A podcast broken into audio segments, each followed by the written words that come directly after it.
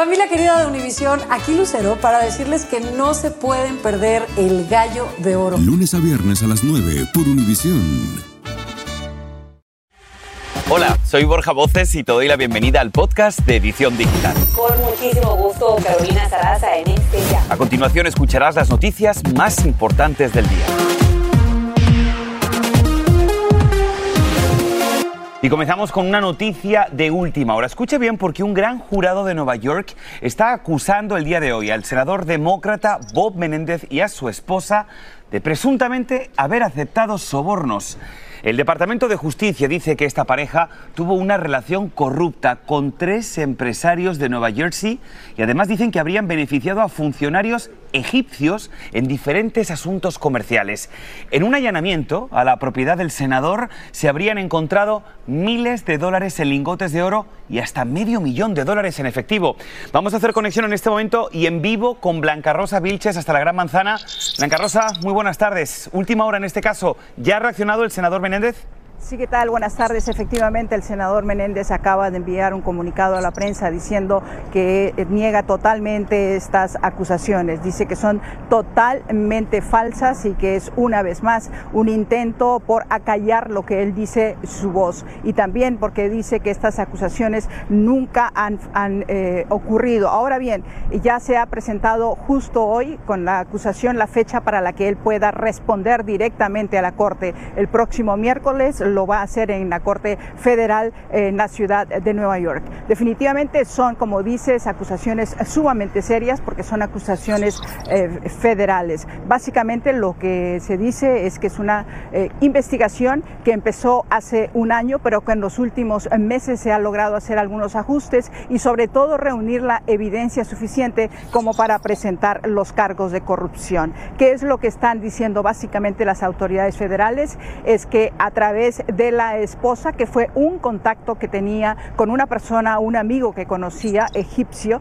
y que a través de ella se hicieron los pagos. Ahí es que se han encontrado en la residencia de ellos más de 450 mil dólares en efectivo, lingotes de oro eh, valorizados en más de 100 mil eh, dólares y también eh, supuestamente el pago de un carro de lujo y de la hipoteca de un apartamento. Hay que recordar que no es la primera vez que se le ha presentado un tipo de cargo de corrupción al senador eh, Bob Menéndez. Exactamente hace seis años también estuvo vinculado a cargos de corrupción a través de beneficiar a un oftalmólogo de origen dominicano. En ese caso hubo un juicio en contra de él, pero fue desestimado porque no hubo acuerdo por parte del jurado en acusarlo a él directamente.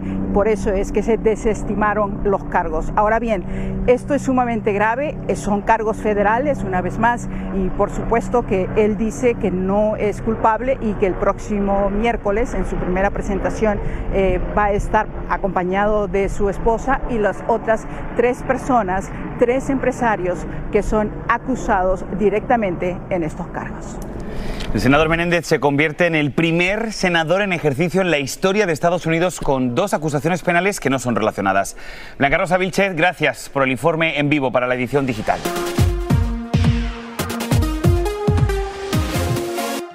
Hay que continuar. Vamos con otro caso. En esta vez es indignante. Miren, un joven está entre la vida y la muerte luego de recibir una brutal golpiza en México. Te hablo de Ander Jafet Salas, de 22 años de edad. Escuchen los detalles. Él disputaba un partido, pero cuando hizo un gol, todo se volvió caótico, como nos va a explicar Andrea León. Preste atención.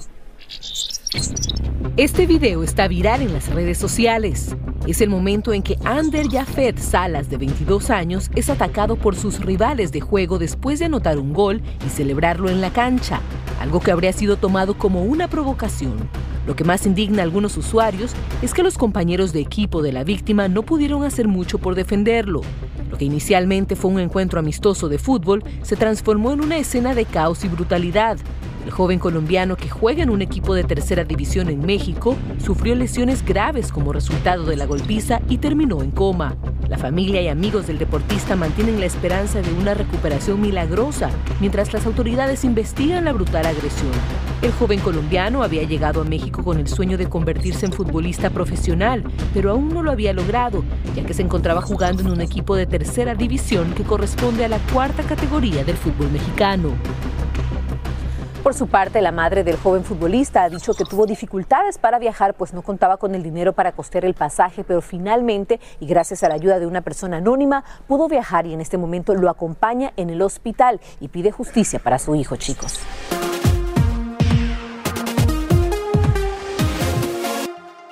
Vamos a cambiar de información. Escuche esto. Tenía un golpe en la cabeza y murió asfixiada.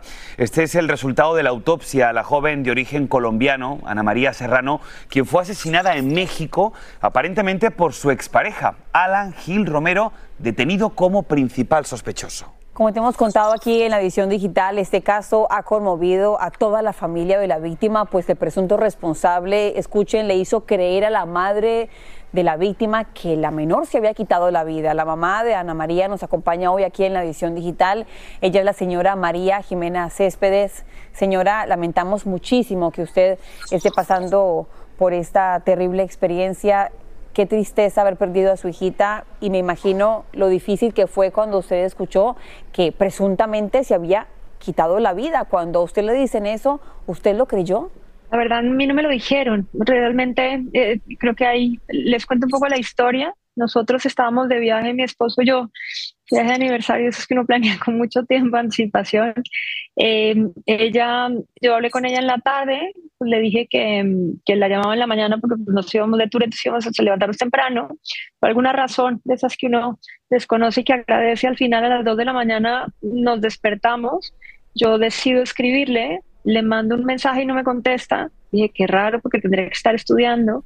Volví, le, le escribí, no me contestaba, la llamé y no me, no me entraba la llamada. Y en ese momento entró un mensaje que me decía, espérame tantito. Y el espérame tantito en su vida hubiera utilizado esa palabra. Y después mando un mensaje de despedida. En ese momento llamo yo al vecino, el vecino llega y le encuentra. Desde el momento en donde yo recibí ese mensaje, ese mensaje no es de Ana María. Incluso, eh, pues ahí mismo le digo a mi marido, la mataron, o sea, eso fue lo primero que yo, que yo le dije. Y efectivamente hoy incluso hablando con el alcalde de Atizapán me, pues, me confirmó que desde que entraron los elementos de seguridad se habían visto que no lo era. Y yo creo que eso, digamos, lo que pasa es que ellos entraron ahí pues con el mensaje que había mandado Ana María, porque en realidad no lo había mandado ella. Y desde el primer momento eh, la Fiscalía de Feminicidios tomó el caso porque efectivamente se, e, e, era más un feminicidio que un suicidio, no tenía muchas características, lo que pasa es que tenía que demostrarlo en el proceso. Wow, María, la verdad que, que fuerte todos los detalles que nos estás contando y qué dolorosos también, pero qué increíble esa intuición de madre, ¿no? Como algo te hizo despertarte a las 2 de la madrugada preocupada por tu hija y fíjate lo que estaba sucediendo. Me gustaría que me hablaras un poco del principal sospechoso. Tú fuiste testigo de la relación que tenían. ¿Era una relación realmente tan tóxica como haber acabado de la manera que ha terminado? No, nunca. O sea, yo, yo soy, nosotros somos los primeros sorprendidos. Pues este niño estudió con Ana María desde primero secundaria, amigos sin problema, eso que pues se fueron acercando como cualquier noviazgo de, pues, de secundaria. El niño era decente, educado. Hagan de cuenta que en el colegio eran como, como en, como en los que salen, que los nombran rey y reina en los prom. Hagan de cuenta que eran eso. O sea, ellos eran casi, eran casi una pareja perfecta para sus, incluso para todos los demás. Era un buen niño, el mejor alumno del salón. O sea, de verdad uno no se imagina que alguna cosa así pueda pasar. Y en realidad durante todo el tiempo de noviazgo nunca tuvimos ningún problema. Pues sí peleaban de vez en cuando, pero pues como pelea uno hasta con el marido. O sea, claro, no tenía realmente nada que viéramos. Déjeme le hago una pregunta para, para, para, podernos eh, despedir de, de, esta entrevista. Desafortunadamente se nos acaba el tiempo, pero hemos visto las fotografías de su hija, una niña hermosa, llena de vida. Es una mujer muy valiente que en este momento da la cara en televisión nacional e internacional. ¿Qué le faltó decirle a su hijita y cómo le gustaría que todos recordáramos a su hija Ana María? La, la verdad, y este me, deja muy tranquila y creo que, que, yo creo que este tendría que ser el mensaje para todos los padres. Yo siempre le decía que la quería. O sea, sí son de esas cosas que yo con el tiempo me toca, me toca aprender a decirle a mis hijas siempre lo que yo sentía y que las quería. Y siempre que las, las levantaba, les decía en la tarde, iba y me despedía de ellas igual. No me queda nada que no hubiera podido haberle dicho y que yo sé que se murió sabiendo que lo hacía. Lo único es que sí, mataron a una niña que era brillante, y era brillante porque tenía una luz propia, que tenía una sonrisa que llegaba y iluminaba a todos los que estaban alrededor.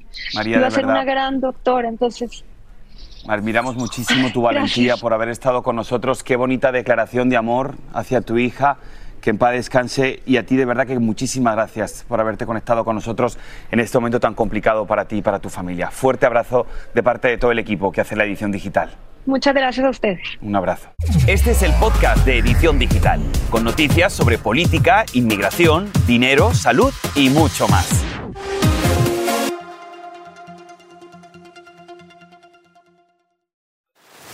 Y ahora regresamos con el podcast de Edición Digital con las principales noticias del día. Y toma nota porque tan pronto como el próximo jueves 28 de septiembre, los republicanos del Congreso van a realizar una primera audiencia en la investigación para un posible juicio político contra el presidente Biden.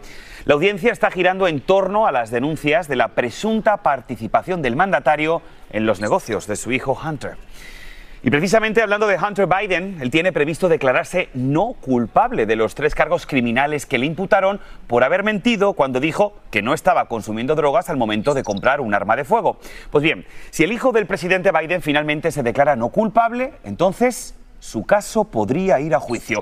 Vamos a hablar de este tema y para eso nos conectamos con el abogado criminalista, señor Jorge Montes, al que damos la bienvenida una vez más a la edición digital. Abogado, gracias por estar con nosotros. Como estamos hablando, cuénteme por favor cuál es su opinión. ¿Qué le parece la estrategia de Hunter Biden de declararse no culpable? Hay que recordar a nuestra audiencia que ya anteriormente Hunter había tratado de llegar a un acuerdo de culpabilidad con la fiscalía.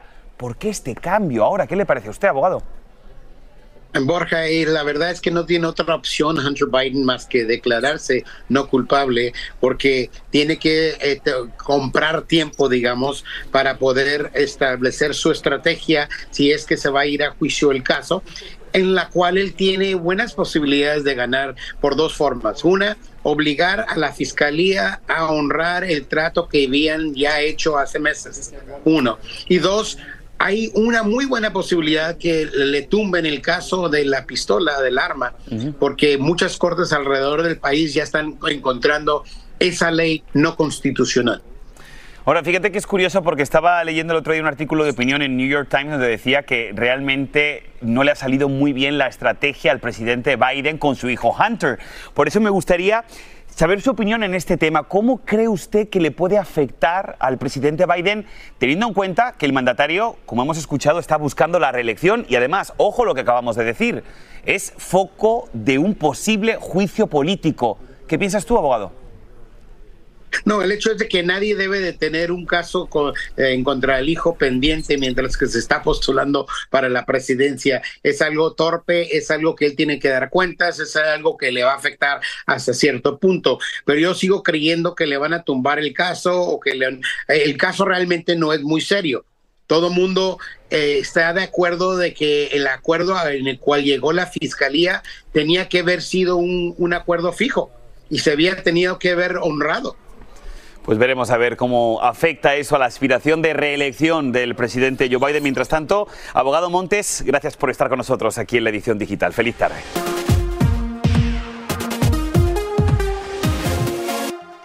Bien, pues seguimos con más porque fíjate, Carito, que luego de registrar al menos ocho casos, Nueva Jersey confirmó la primera muerte por el virus del Nilo Occidental.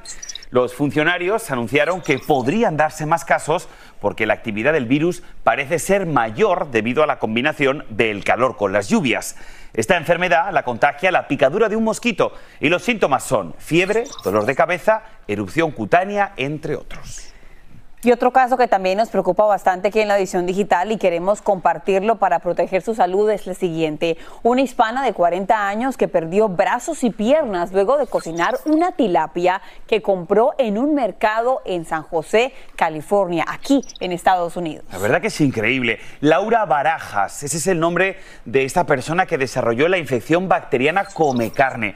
La verdad que últimamente, como bien has dicho, Carito, hemos tenido varios casos, por eso hemos querido invitar a un experto médico desde Houston, Texas, el doctor Joseph Barón, presidente de Dorrington Medical Associates, se une con nosotros aquí en la edición digital. Doctor Barón, gracias por estar con nosotros una vez más. La verdad que es bastante preocupante. ¿Cómo es posible que por comprar una tilapia aquí en Estados Unidos y comérmela, me quiten las, me amputen las, las extremidades. Mira, desafortunadamente esto es un problema que, vemos. Recientemente tuvimos un caso muy similar aquí en, el área de, la, costa de Galveston e incluso una persona perdió la vida. Estas cosas pueden pasar. La razón por la que hubo la amputación o, que perdió los brazos y piernas esta persona es porque esta persona cayó en un estado de choque séptico, es decir, que la infección fue generalizada, requirió medicinas que para mantenerle la vida hacen que el, flujo sanguíneo se baje a las, a las, extremidades. Es decir, le das flujo sanguíneo al corazón y al cerebro, que son las partes que quieres salvar. Desafortunadamente, como efecto secundario de esas medicinas, pierdes las extremidades y es una cosa muy, triste. Nosotros lo hemos visto mucho con, eh, ostiones, con ostras que, que no han sido... Eh, bien limpias eh, y, estos casos desafortunadamente siguen ocurriendo. Aproximadamente el, el 80% de gente que, que toma esta bacteria, come carne, como le llamas tú, no le pasa nada. Quizás les dé un poquito de diarrea, cosas por el estilo. Pero, doctor, le pregunto lo siguiente, porque, eh, perdón que lo interrumpa, porque son síntomas bastante genéricos que alguien tenga, puede ser como de una intoxicación regular. ¿En qué punto es que un doctor de una sala de emergencia dice, vamos a ver si el paciente, la paciente tiene esta bacteria come carne para poder empezar a actuar rápidamente y evitar que algo así pase?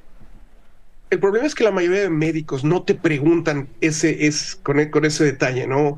Yo creo que la gente tiene que estar alerta para decirles a, sus médicos, oye, ¿sabes qué? Que acabo de comerme unos ostiones crudos, o que comí un pescado, o, decirles que comiste algún tipo de, de, comida que puede estar infectada. Esa es la parte más importante. Yo creo que cualquier síntoma que tengas hoy por hoy, que no es un síntoma común que has tenido anteriormente, tienes que comunicarte con tu profesional de la salud y decirle lo que está pasando. Pues es importantísima esta información, sobre todo para que no nos pase. Pues muchísimas gracias al doctor Joseph Barón, como siempre. Un placer tenerte aquí en la edición digital. Feliz tarde. Miren, vamos con temas de salud porque hay alerta, sí, una vez más. Esto parece como el día de la marmota, familia. Es que hay un incremento de más de mil casos de COVID-19 y lo que preocupa a las autoridades es que la mitad de estos casos eran niños menores de 5 años. Pues bien, la próxima semana van a estar a disposición de la comunidad las pruebas de COVID gratuitas para descartar este mal. Mientras tanto, el gobierno sugiere las vacunas de refuerzo. Pero, ¿qué tan necesario será esta vacuna de refuerzo? Bueno, para que nos explique, nos vamos a enlazar con el doctor Joseph Barón, presidente de Dorrington Medical Associates, al que damos la bienvenida como siempre una vez más. Doctor Barón, gracias por estar con nosotros. Feliz tarde. Doctor Barón, como decía al principio de esta noticia, esto parece como el día de la marmota. De verdad que hay mucho cansancio en la comunidad, pero ahora nos piden las autoridades una vacuna de refuerzo. Doctor, ¿es necesario? Mira, lo primero que tenemos que hablar, tú y yo hemos hablado de esto muchísimas veces. Muchos Vamos años a ser ya llevamos, Vamos a ser transparentes en esto, ¿ok? Yo en lo personal no creo que son necesarias las vacunas de refuerzo con el tipo de variante que tenemos ahorita. Ahorita tenemos una subvariante de la Omicron original que es muy tranquila y nos hemos dado cuenta que la inmunidad natural, es decir, cuando tú te infectas y, te, y tienes inmunidad, tiende a ser mejor a que si estés dando estos refuerzos que hemos estado dando constantemente. Como tú mencionaste, hay muchos niños que lo están teniendo, pero te puedo decir que la gran mayoría de estos niños son, eh, no tienen gran problemas. Los niños que han terminado en el hospital son niños que tienen coenfermedades, diabetes, eh, problemas de riñones, problemas de inmunidad, cánceres, otro tipo de cosas. Los niños regulares, los niños que van a la escuela, la gran mayoría de ellos les da y en un par de días se les quita. Doctor Varo, la verdad que siempre es un gusto hablar con usted porque, ojo, no es que nosotros tengamos la varita mágica de la verdad, pero sí me gusta porque usted siempre habla con honestidad. Por eso vamos a recordar a la gente entonces, doctor, ¿quién debe ponerse esa dosis de refuerzo? ¿Quién tiene que ir a ponerse esa inyección? Mira, no puedes hacer un, por ejemplo, un mandato que decir todo el mundo lo necesita. La decisión de si te vas a vacunar o no te vas a vacunar tiene que ser una decisión que está hecha entre tu profesional de la salud y el paciente. Tu médico puede decidir que tú lo necesitas porque tienes algún problema de inmunosupresión o alguna otra cosa. La gran mayoría de gente en los Estados Unidos hoy por hoy ya tienen inmunidad. De hecho, el número de gente que se está vacunando son muy pocos. Solo el 17% de norteamericanos están queriendo poner estas vacunas de refuerzo. A mí no me gusta decirle a toda la gente que porque tienes esta edad o la otra edad, cada paciente es diferente. Y esta es una decisión muy personal. Tiene que ser una decisión entre tu médico y tú, y que tu médico te diga lo bueno, lo malo y lo feo de la vacuna, y ya tomas tú esa decisión. Correcto, pues con eso nos quedamos, que vayan a consultar con su doctor de cabecera. Así que, como siempre, doctor Barón, gracias por estar con nosotros aquí en la edición digital.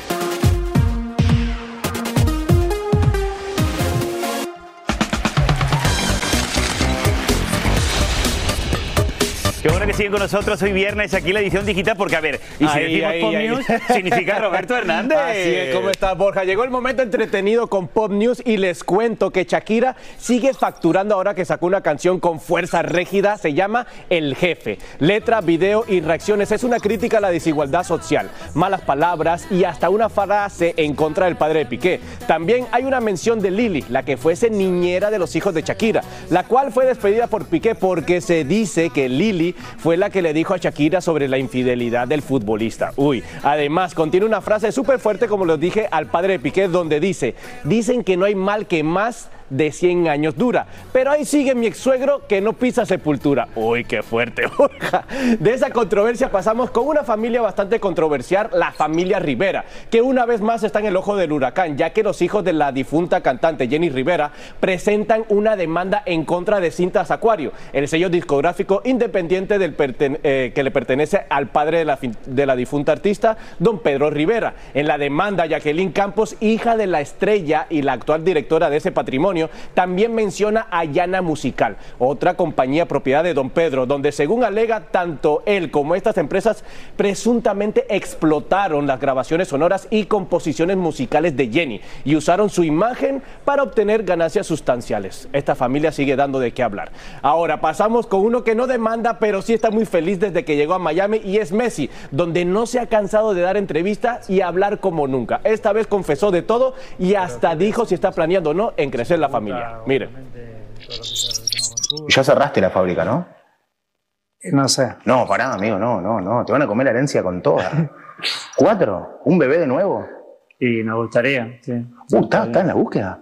No, no, no estamos en la búsqueda, pero, Aparte tenés ahí nos un... gustaría, ¿eh? vamos a ver si, si llega, si llega la nena. Bueno, Messi tiene tres niños, ahora dice que quiere tener la nena. Eh, de esta entrevista hay más temas de qué hablar. Dice de que se va a retirar, eso más en el Gordo y la Flaca a las 4 de la tarde. Oye, tú has dicho que está cansado de dar entrevistas, que nos dé una a la edición digital. Y así termina el episodio de hoy del podcast de Edición Digital. Síguenos en las redes sociales de Noticiero Univisión Edición Digital y déjanos tus comentarios. Como siempre, muchas gracias por escucharnos.